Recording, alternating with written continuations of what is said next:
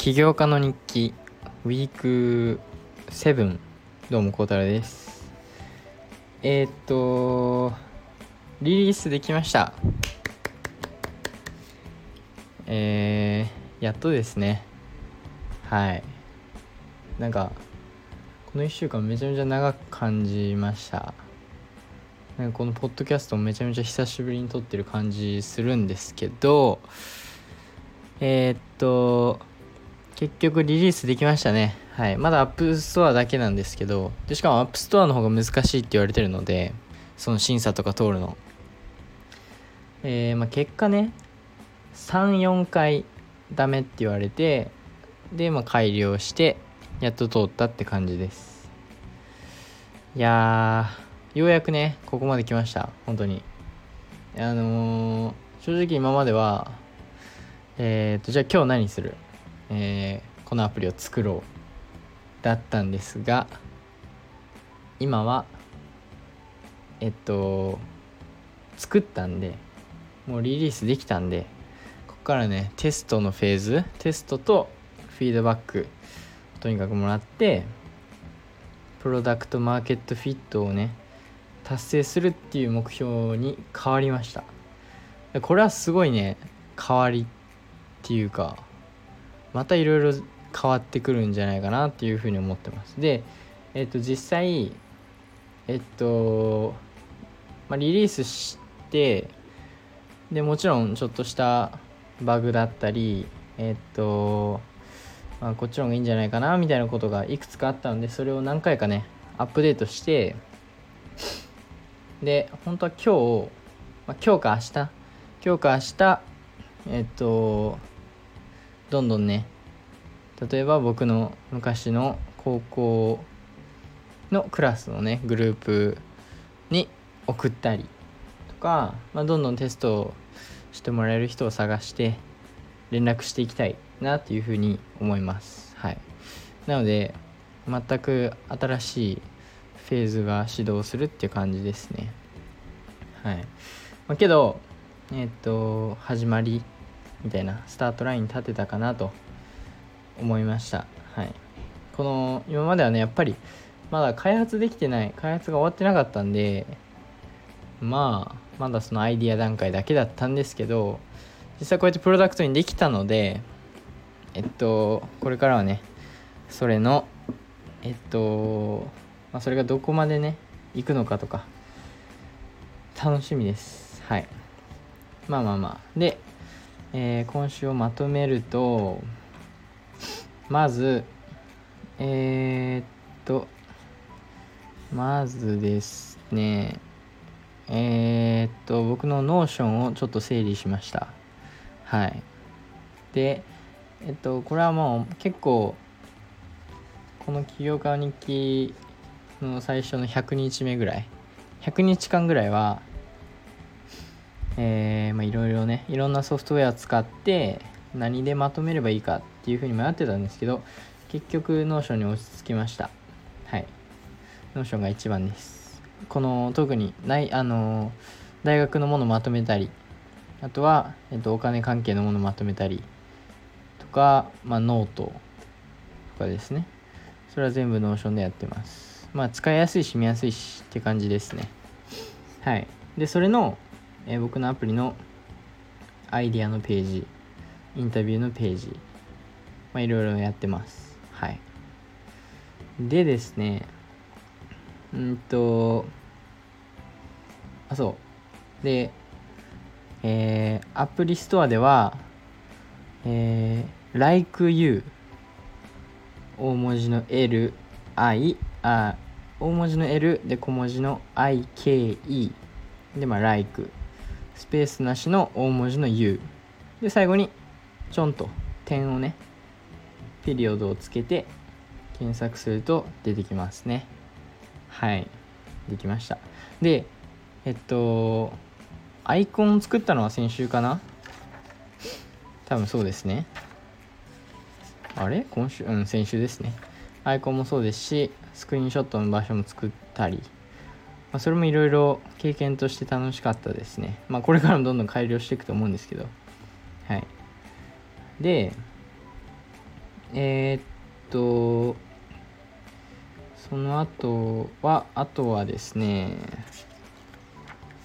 えー、っとあそう Notion ともう一つ最近よくね使ってるソフトウェアがあってこれは一緒に同時に使ってますでそれが TickTick っていうタスク管理系のアプリなんですよね。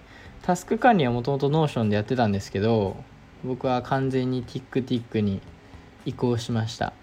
で何がいいかっていうと TickTick はそのタイムブロッキングっていう、えー、時間のね整理するシステムを、まあ、導入してるんですけど要するにそのタスクえっと ToDoist みたいなそういうアプリのタスク。えっと今日はお買い物に行く。今日は歯医者に行く。今日はテニスがある。とかそういうタスクをえっとカレンダーに、まあ、ドラッグしてなんかすぐにその、まあ、時間調整したりしてえっとなんかとにかく見やすいんですよ。見やすいし使いやすいしみたいな。そのタスクをちゃちゃちゃって入れてそれをカレンダーに、ね、ドラッグしてでじゃあ今日はこの時間帯はこれをするみたいな。そういう風に最近はね毎日を整理してます。はい。でこれのいいところはえー、っとまあ要するにもう次の日が始まる前に今日はこのこれをするこれをするこれをするっていう風に決めれるのでえっとじゃあ今日何しようっていう風に迷うことがなくなりますね。はい。だから例えば来週は僕中間テストがあるのでそれまでにえっと勉強逆算してこの時間帯は何の勉強をするっていうのがもう来週全部決まってますね。なのでその時間になればその勉強をするっていう感じです。でもちろんえっと LikeU のテストとフィードバックの時間帯はえっとまあ毎日入れてますね。これはまあ欠かさずやりたいなというふうに思ってます。もうこっからはねえっと、まあ、使ってくれてるお客様との会話ユーザーとの会話えー、がめちゃめちゃ大事になってくるかなと。これは Y コンビネーターでも言ってたんですけどね。スタートアップ、まあ、Y コンビネーター以外にでもとにかくスタートアップっていうものはね最初のその PMF プロダクトマーケットフィットを達成するまではとにかく、えー、テストしてフィードバックもらって改良してえっとそうですねこれをやり続けてプロダクトマーケットフィットするまで僕は行きます。今度は今度のゴールはねそこですね。はい。今まではリリースするが目標だったんですけど目標がねもうワンステップ上がりました。はい。今回は次はプロダクトマーケットフィットをする。でこれはえー、っとまあもちろんその例えばユーザー数が何人とかそういう目標でもいいんですけどそれだとね結局まあアプリなんとなく入れてます。だけの人もカウントしちゃって何も、まあ、意味がないというか。なのでちゃんとねそこは目標としてえー、っとプロダクトマーケットフィットするっていうふうに、えー、目標を設定してます。はい。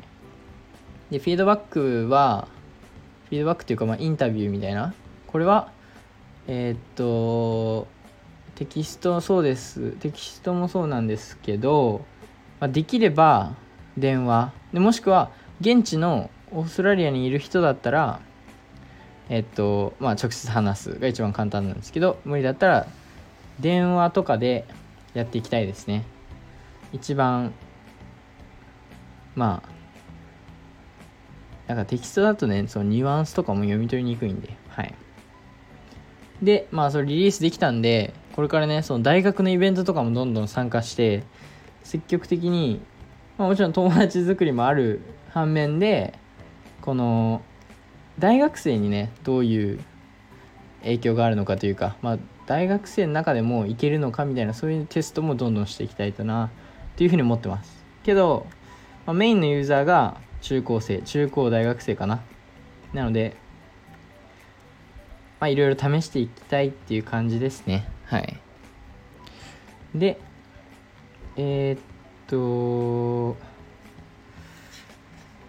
そうですね。で TikTok やって TikTok めちゃめちゃいいです。あのサブスクが毎月2ドルとか、まあ、200円300円の割にめちゃめちゃいいサービスなのでえっとバイト代からね出してます。はい。バイトはテニスはえー、もう楽しいです。最近は。時間がめちゃめちゃ増えてえっと水曜日に4時間金曜日に4時間えー、土曜日に3時間ぐらいかなやっててでもしかしたら月曜日に入るかもっていう感じです。でえー、最近は本当にプライベートレッスンとセミプライベートレッスンが多いですね僕は。大人のレッスンとか、まあ、大人の2人とか大人1人だけもしくはそのジュニアのヒッティングパートナーとしてねやってますジュニアのヒッティングパートナーは今週も金曜日に試合しましたはいでなんと7-6、6-6タイブレークでえー、7-3で勝ちましたね。いやー、緊張した。はい。まだね、負けてないです。彼に。なので、それは結構ね、えー、自信にもなってます。はい。まだまだいけるぞと。楽しいです、テニスは。本当に。あのー、で、コーチもね、コーチ側もそれをね、めちゃめちゃ読み取ってくれるというか、まあ、理解してくれているので、例えば土曜日とか早く行くとえっと僕担当のレッスンじゃないのになんか「アコトラあの入るか?」みたいな「サーブするか?」みたいな言われたりねあぜひやりますみたいなそんな感じでやってます。はい。とか今日も今日結局行かなかったんですけど今日もそのえっとヒッティングパートナーとしてレッスンあの、突然だけどやる？みたいなそういう連絡も来て。だからえ、っとコーチともいい関係を保ちつつコーチたちね。えっと大学の先輩もいれば普通に大人もいればえー、楽しくテニスは本当に楽しいです。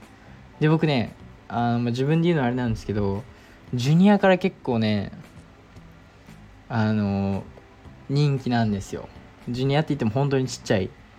えー、678歳ぐらい。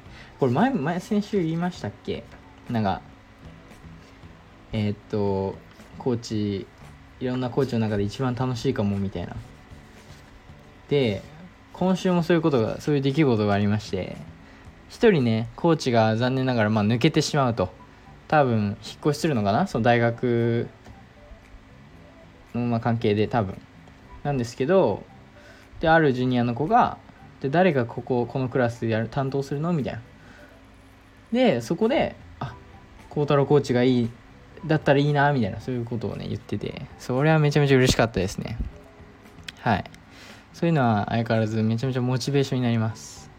で多分なんですけど、まあ、僕すごく身長高くないですしでめちゃめちゃ多分若く見えるんですよ。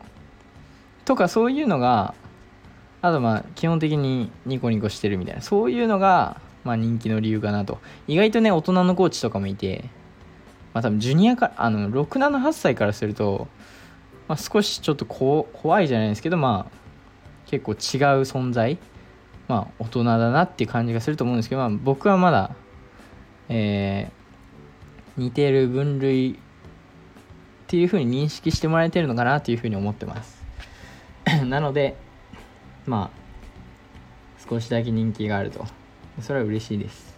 はい。楽しいですね。で、えー、っと、あとは、あとは、とは、あとは、あとは、えー、っと、アプリの方は、そうですね、アプリは、あとは、えっと、マネタイズとか、えっと、まあ、いろいろ、マネタイズ方法とかもいろいろ考えてるんですけど、それをいついつどのタイミングで導入するのかとかいろんなアップデートで入れたい機能とかももちろんいろいろあってそれをどのタイミングで入れるのかとかもこれはもう正解とかないと思うのでいろいろやっていくしかないですよねっていう感じです。はい。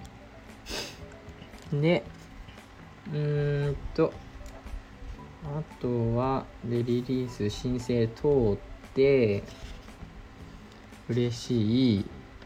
はい。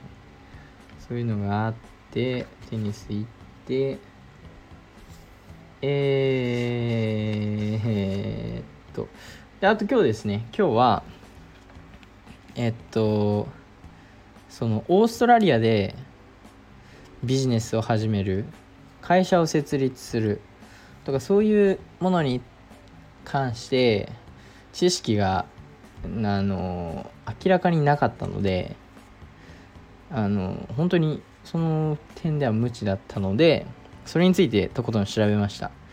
でいろいろ分かったことがありまあ例えばえー、っとビジネス、まあ、新しい会社としてねえっと申請するためには、えー、例えばオーストラリアンビジネスナンバーが必要。でタックスファイルナンバーが必要。オーストラリアンコンパニーナンバーが必要。とか、えー、ビジネスネームの申請カンパニーネームの申請。であとは例えば税金関係の、えっとまあ、知識ですね。これは例えば Pay、えっと、PAY P P P A YG ちゃうな。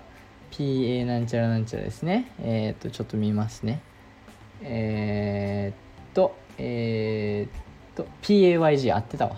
PAYG ウィスホールディングタックスとか、まあ、GST タックスペイロールタックス FBT とか、まあ、そういうののなんとなく何なのかっていうのの勉強とか、まあ、あとはえー、っとライセンストレードマークそういうのも調べたりしましたし。結局ね分かったことが意外とコストかかるぞと。あの僕なんかそんなかかんないかなと勝手に思ってたんですけど。意外といろいろね総合してみると、まあ、例えば、えっと、会社設立するとこれ僕知らなかったんですけど例えば、えー、年に一度のなんだろうあのレビューみたいなねそのためにもお金がいるしでえっとまあトレードマークとかもねえっと何区分えっとにトレードマークをその申請するかによって値段も変わるんですけどそれもお金かかるし意外と高いし。あとねえっとカンパニーまあ要するに企業として PTYLTD として申請するのがめちゃめちゃ意外とかかりました、えー、400500ドルぐらい。なのでえっと今度は今度の疑問はそのタイミング会社の設立のタイミングがちょっとよく分かんなくなってきてて、えー、例えばあもちろん僕はえー、っとバイトでね稼いでるお金とかを全然この事業に投資する気満々なんですけどえー、っと果たして例えばもう少しテストフィードバックをもらってとかそのその作業を続けてからやるべきなのか今やるべきなのかとかマネタイズを導入してからやるべきなのか少しでも利益を売り上げてから、えー、やるべきなのか。とかねそういうのもいろいろね悩みどころって感じですかね。はい。はい。まあこれは CTO 君とも話していろいろ決めたいんですけどまあとりあえず今日は知識としてねまあ何が必要なのか。で大体いくらかかるのかとかステップとかも大体理解してえー、何のウェブサイトに行かないといけないのか。こういうのはもう全部把握しました。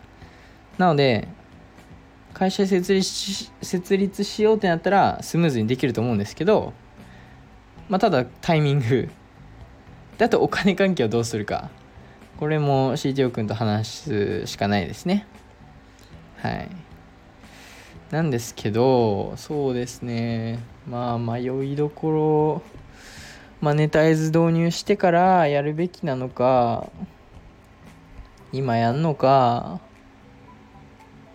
そうでもアプリそのアプリを入れてもらったらわかると思うんですけどアカウント作成してからその EULA っていうねEnd User License Agreement 今のが合ってたか分かんないですけど EULA っていう、まあ、その使ってるユーザーの人が、えっと、了承しないといけないちょっとした contract みたいなのがあってそれそこに会社名とかも入れるんですけど持ってないんでそこもちょっと今曖昧な状態なんですけどだからえー、まあ、結構大変ですね。はい、まあ、大変大変じゃないか。まあけどえっとまあ悩みどころですねっていう感じです。悩みますねっていう感じです。はい。でえー、っとそうですね。まあ結局今週はリリースできましたと。でえ、っとどんどんテストねテストしてフィードバックもらうっていう段階に入りますと。でなのでえー、もしね聞いてくださってる人にえー、っと例えば中学校高校大学生で知ってる人がいる友達がいるえっ、とその年代の子供がいるとかの人はえー、ぜひねえー、っと紹介してみてあげてください。はい。大文字 L で IKE 大文字 U ピリオドですね。えっとロゴはハートみたいな感じです。ハートなんだけどよく見ると L ですね。頭文字取ってます。はい。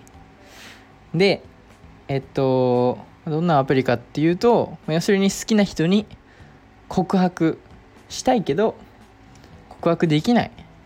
好きな人に気持ちを伝えたいけど気持ちを伝えれない。そんな人に、えー、まあ、そんなね課題を解決してくれると願ってるアプリで。ああ解決してくれると願ってるじゃなくて、まあ、解決できるんじゃないかなっていうソリューションですね要するに。はい。それがアプリかアプリとしてえー、プロダクトにしました。はい。でまあえっと安全面の方ではねめちゃめちゃ安全になってます。はい。あのー、自分からそのなんかインスタグラムとか Facebook、TikTok みたいに全く知らないユーザーのことを検索するっていう機能はもともとあったんですけどえー、っとそれはね僕がそのえっと前お話したと思うんですけどアクセレレータープログラムみたいなそういうシドニー大学のやつがあってそれのトップの人と Zoom で話した時に親視点でのフィードバックをいろいろもらってその時に1個が、えー、安全面の考慮がねちょっとできてないんじゃないかと、えー、子供に自分の子供をあんま使ってほしくないみたいな言われ方をしたんでなるほどと。安全面。ってなった時に思いついた、えー、方法を導入してて。なのでえっと安全面はね大丈夫だと全然思います。大丈夫だとっていうか全然安全です。はい。知らない人と関わることもできないしあとメッセージもね全くできないようになってるので、まあ、これは何でかっていうとまあ法律関係でねメッセージを入れてしまうとえー、なんかマッチングアプリとして捉えられちゃうんで中高生に提供できないと。僕のターゲットユーザーは中高生なのにだからそれは絶対違うと。絶対違うっていうかそれじゃ意味がなくなると。ていうことなのでメッセージもできない。なのでえっとまあ安全面で心配してる人はそこは心配しなくて全然大丈夫です。はい。なのでね是非えー、っと使ってみて まだまだ本当に初期段階リリースできたのも、えー、2日前3日前ぐらいなんで、えー、本当に MVP 初期の最低限の機能しかないバージョンなのでこれからねどんどんどんどんアップデートしてより面白くなるような機能もたくさんこの56年で思いついたやつをね全部まとめてあるのでそれをどんどん導入していくんですがまあ、今の段階から、えー、テストユーザーとして使ってもらえるのであれば是非ね使ってほしいなと思ってます。でそしてフィードバックもねえー、まあでもこの場合このえっとポッドキャストを通して僕に連絡することはできるのか分かんないんですけどあでもそうアプリ内でねえっとアプリをインストールしてアカウントを作ってくれたらホーム画面の右下にボタンがあってそれを押すと、えー、公式のねインスタグラムのリンクがあるのでリンクっていうか、えー、インスタグラインスタグラムのユーザーネームっていうのかな？インスタグラムの名前があるのでそれをインスタグラムに入れてもらってインスタグラムの DM から僕に連絡してくれればえー、っと僕が対応しますと。まあまあまあそれ以外も僕は、えー、個人的にね知ってる友達仲いい友達とかにも自分から話しかけていくんですけど、まあ、僕が知らない人とかはねインスタグラムとか DM あとはまあメールアドレスもあるんですけど特に今時の中高生はねそんなメールアドレス Gmail とか使って連絡しないだろうと。これがもしビジネスまあその大人がターゲットだったら別なんですけど特にこんなその恋とか青春とかそういうトピックでかつターゲットユーザーが中高生の場合は Gmail はあかんなと。いうことで一応 Gmail も設けてるんですけどまあインスタグラムメインで。えー、っともし何かね質問だったりフィードバックなんか思ったこと。えー、何でもいいんでもし何かあればえー、っとぜひね話してくれればなと思ってます。はい。そうですね。そんぐらいかな。そんぐらいですかね。今週は。そんぐらいって言ってもまあ僕の中では結構大きな1週間になりましたね。はい。リリースできたのは本当にでかい。あとはもうここからどうなるかですね。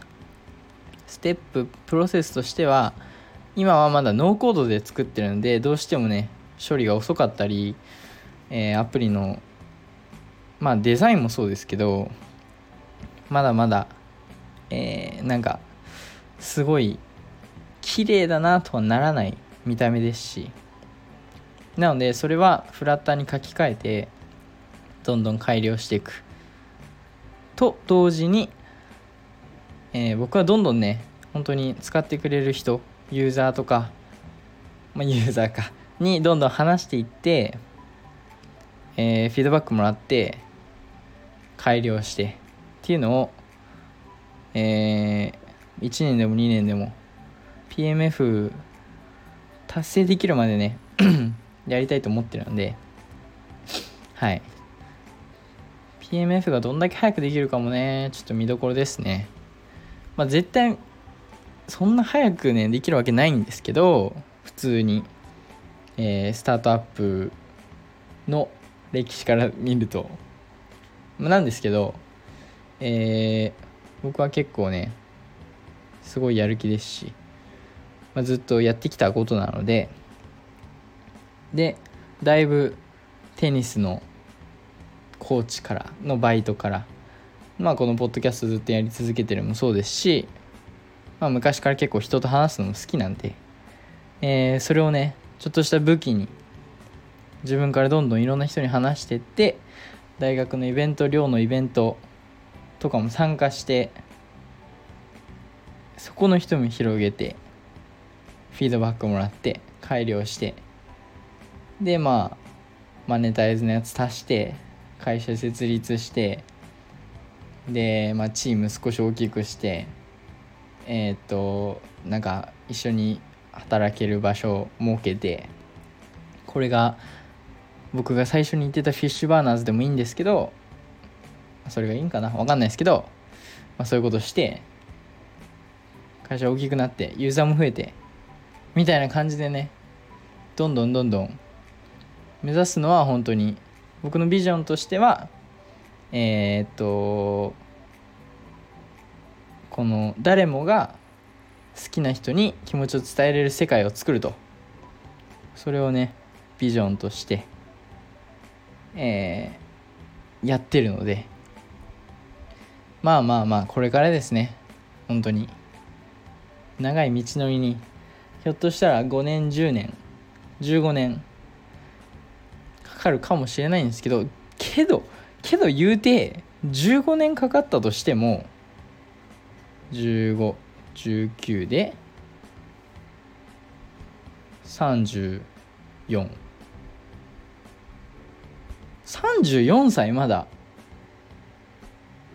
34歳い。やもうまだまだですね。34歳なんて。はい。なのでもう全然怖いもの全くないですね。はい。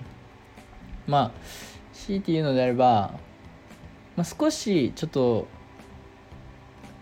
不安だとしたらまあ例えばえー、今のアイデアが全くうまくいかなくて、まあ、ピボットしないといけなくなって、まあ、別のアイデア。あまあけど僕結構ね前も言ったと思うんですけど、まあ、結構そのクリエイティブな感じ？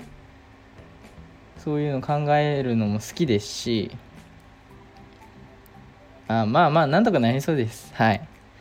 なのでとりあえずリリースできましたと。えー、Like You ね。LIKEU ピリオドですね。リリースできてテストとフィードバックをどんどんやる。そう。リリースするって言ってたのは2023年の終わり。2023年の終わりにリリースできればよかったあリリースできたからよかったねと。それで満足して1年をを終える。2023年を終える予定だったんですけど予定よりなんと45ヶ月早くリリースすることができってことは45ヶ月ユーザーにえフィードバックをもらえると。いやーこれはすごいです。す。ごいことです。はい。本当に。なのでまあとりあえずえっ、ー、とあとそう。大学のね今会計やってるんですけど会計のやってることがねめちゃめちゃ役に立ちそうというか、まあ、もちろん会社設立した上でえっとビジネスの中でのお金関係も記録しないといけないですし、えー、そういうのはもう授業でもしてることですしあとは税金関係とかもやってますしでなんか今日調べててあこれ授業出てきたなとか思いながらやってました。だから楽しかったですね。はい。だから会計の授業ももっと楽しくなるかなっていうふうにより思いました。こうやってビジネスで実際に応用できていればと。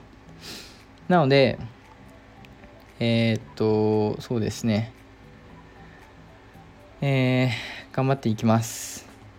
はい。って感じですね。来週までには来週までにはそうですね。まあインタビューというか話すのを。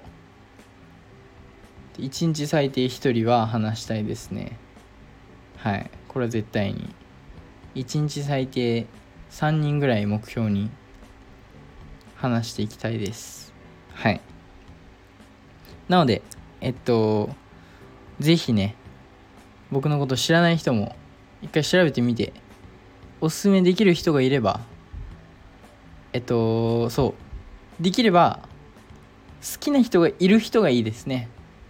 好きな人がいる人に、えー、伝えてもらえばこのアプリを紹介してもらえれば、えー、そこから、まあ、それそれが一番僕が今テストしたいことで好きな人が果たしてこのアプリを使ってその好きな人に気持ちを伝えるのかっていうのも一個ねテストしたい部分でもあって。でテス実際に伝えなかったらどうして伝えなかったのかとかも気になりますしね。まあそこは別にあの結局誰もあんま伝えなかったってなったらまあ僕が考えてた、えー、これならいけんじゃないかなって思ってたことはまあ要するに間違ってたと。じゃあまあ違うことを考える。違う、まあ、伝え方何が悪いんか。伝え方がえっとまあアプリのね、え UI が悪いのか UX が悪いのかとかもしくはそのまあ何か違う風に見ないといけないのかとかねそういう風に考えていろいろやっていきたいと思います。はい。でこの起業家の日記はねめちゃめちゃいいという風にやっぱり改めて思いますね。こうやって振り返れるのもそうですし話すだけでとにかくまたいろいろ考えがまとまると。でまあ来週やんなきゃいけないこととか今週の振り返りもできていいですね。はい。あとこの朝夜日記。結局今んとこ2週間？3週間ぐらいやってますけどいいですこれも。皆さん是非やってみてください。何がいいのかよくわかんないんですけどあのー、正直朝まあその日何するか。で夜それができたか明日何するかの繰り返しなんですけどまあなんかあの朝一日スタートする時もすっきりしますし寝る前もちょっと書き出してすっきりするって感じですね。はい。なので今週もじゃないわ。来週も頑張っていきたいと思います。また来週。バイバイ。